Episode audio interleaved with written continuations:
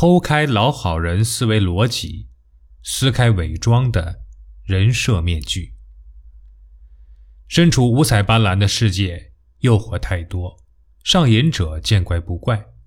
常见的诸如烟瘾、酒瘾，极端的还有毒瘾。可以说，人有所好，就比较容易上瘾。但如果说讨好别人也容易上瘾，估计大家难以理解。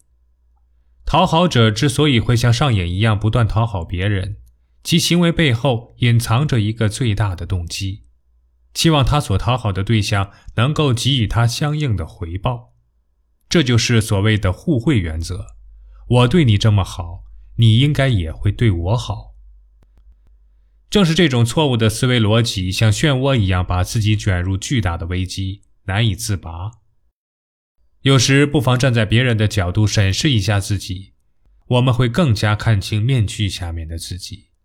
我们会被自己的讨好震惊，惊讶地发现自己原来如此的可笑。